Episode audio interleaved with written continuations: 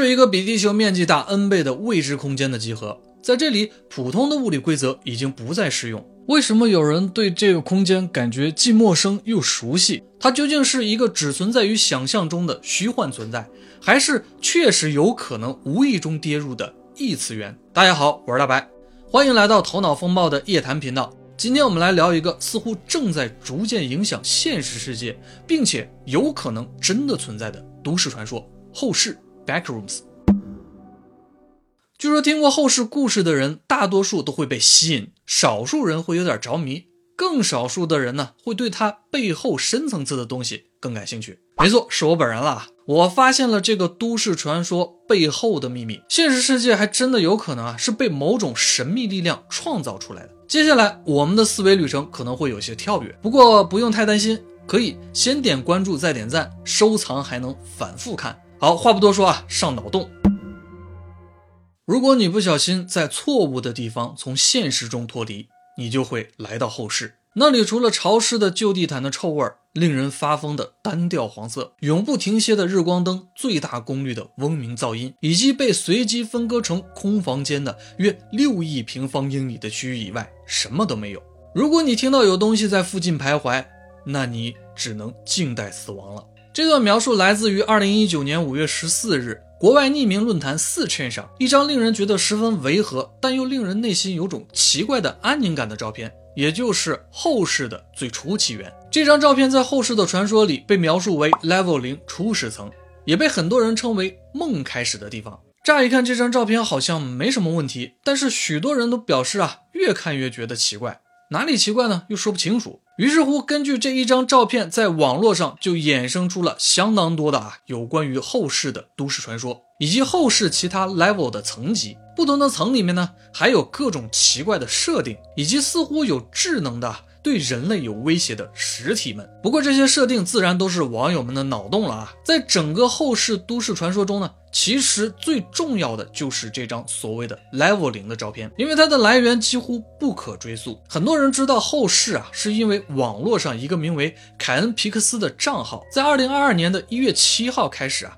上传的一系列以 Backrooms 为背景制作的特效电影，这个系列的影片有一个非常详细也很科幻的设定，但后世最开始的起源，哎，也就是这张 Level 零的图片。可能跟科幻啊不沾边儿。关于前面那段后世最初的描述的灵感啊，是来自于 Fortune 在二零一九年五月十二日一个名为啊令人不安的图像的帖子中出现的。但实际上，这张图片早在二零一八年的四月二十二日啊就已经在 Fortune 一个名为被诅咒的图片的帖子当中出现了。所以多多少少啊，很多人觉得上传者是认为这张图片中隐藏了某些超自然的信息。从照片文件本身啊，可以分析出。一些隐藏的信息。原始图片是一个六十一 KB 大小、分辨率为六百四乘四百八的一个文件，这是一个比较标准的分辨率。像早一点的 VGA 显示器用的就是这种分辨率。如果是手机拍照的话，这张图片大概可能是由一个三十万像素的摄像头拍摄的。有这种分辨率的相机或者手机呢？大概最早出现于两千年左右。图片的名称被认为是一个计算机的 Unix 时间戳，日期指向的是二零一八年的四月八日。而凯恩皮克斯后世的背景设定呢，是在八十年代末人类进行的一个名为 KV 三十一的 Backrooms 的项目，所以这个时间线啊，貌似就对不上了。很多人可能会认为啊，这张图会不会就是凯恩皮克斯自己提前两年上传的呢？也是有这种可能的。但是啊，通过对比发现。原照片与凯恩皮克斯的视频相差还是很大的。原始图片的分辨率虽然不算高，但是呢比较清晰，包括墙上壁纸的花纹、地面的纹路、墙上的插头、阴影的质感啊，以及一些边缘轮廓的细节，都不像是啊电脑简单合成出来的图片。反观凯恩皮克斯的后世影片呢，则是刻意营造了一种年代感，相对来说啊很模糊。对 Level 零的还原度呢是很高。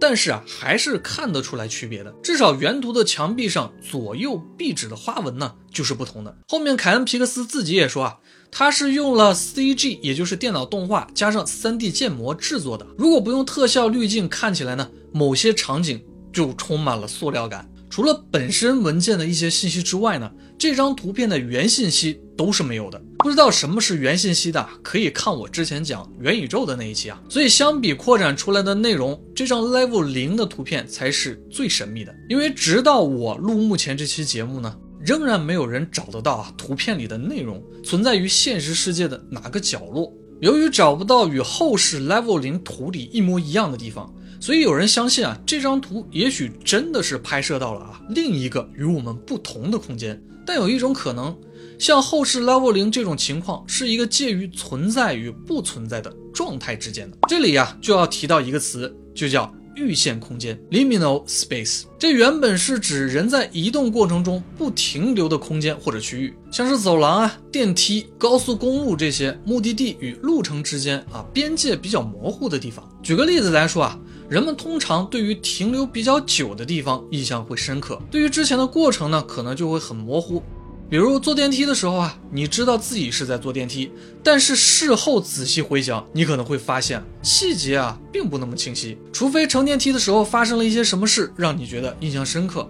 预线空间就是你模糊和深刻的印象的中间区域。有人就发现啊，在这个区域之间的记忆画面会让人有一种既熟悉又陌生的感觉。离我们最近的预线空间啊，就是梦境。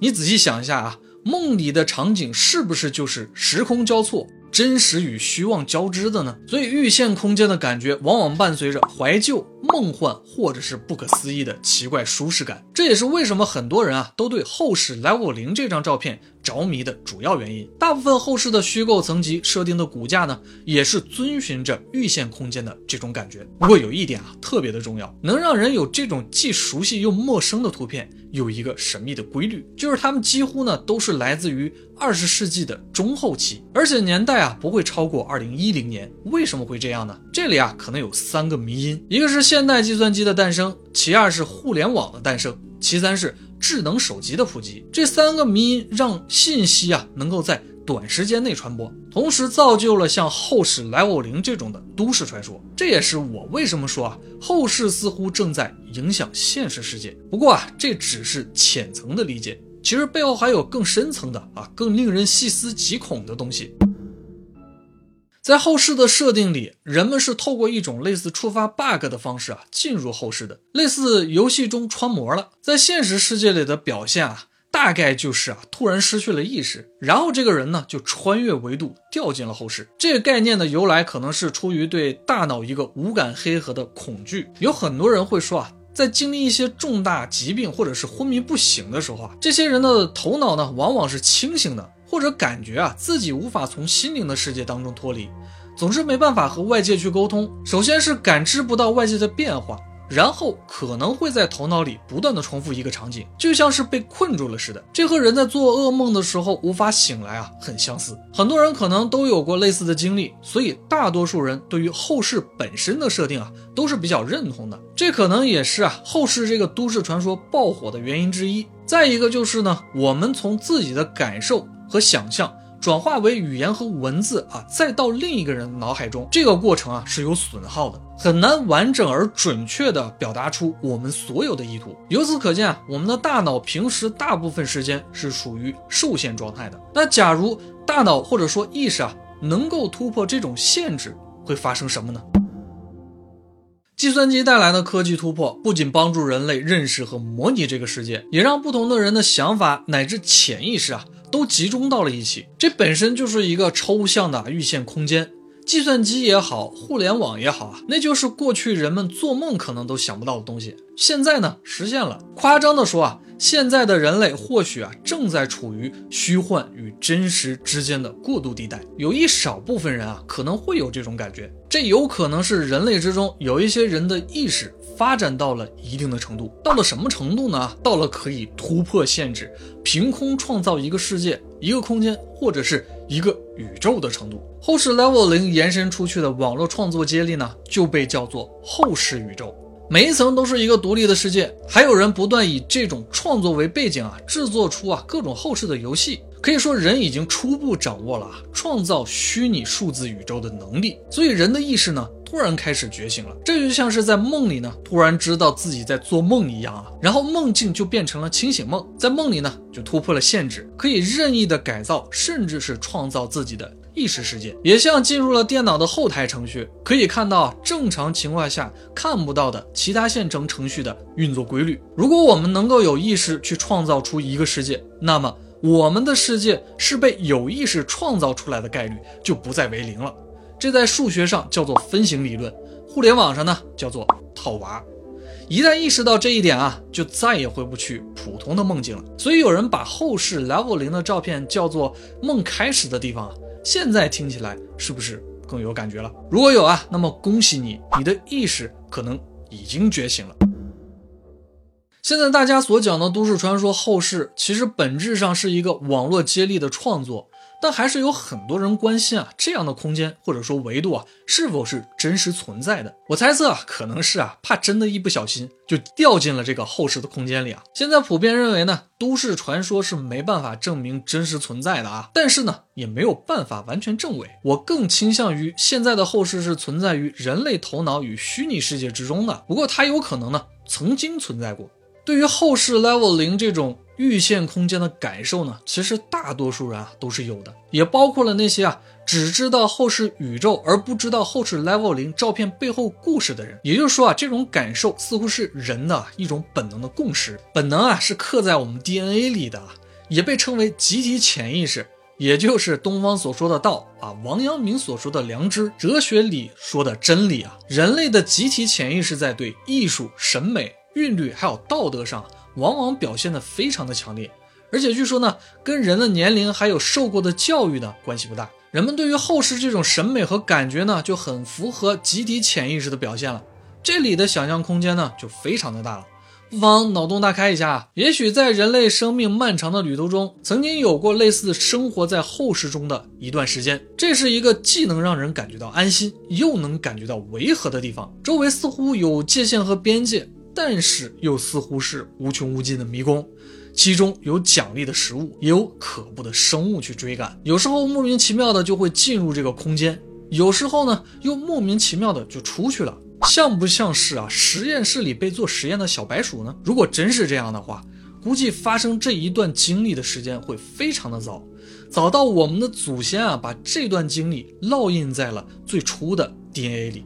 一直呢流传到了现在，所以每当我们碰到类似的场景和画面呢，就会感到既熟悉又陌生，因为呢我们本身可能没有经历过，但细胞里的记忆却告诉我们这段经历很重要。过去没有互联网的时候啊，也许有人有过类似的体验，但是很难用语言去描述出来。即便有人能描述出来，甚至是画出来，也碍于传播的速度和理解转化的损耗呢，很快就会被淹没在时间当中了。当然啊，这些都是我们的猜测和脑洞了啊。其实呢，在现实世界里也出现过类似后世 Level 零照片的存在。二零二一年五月，有一位在澳大利亚旅行的女孩在 TikTok 上啊，就发了一段视频。视频中她说啊，她所住的民宿下面呢，似乎有一个废弃的地下购物中心，那里有着和后世很类似的空旷长廊，也有发黄的灯光和老式的地毯。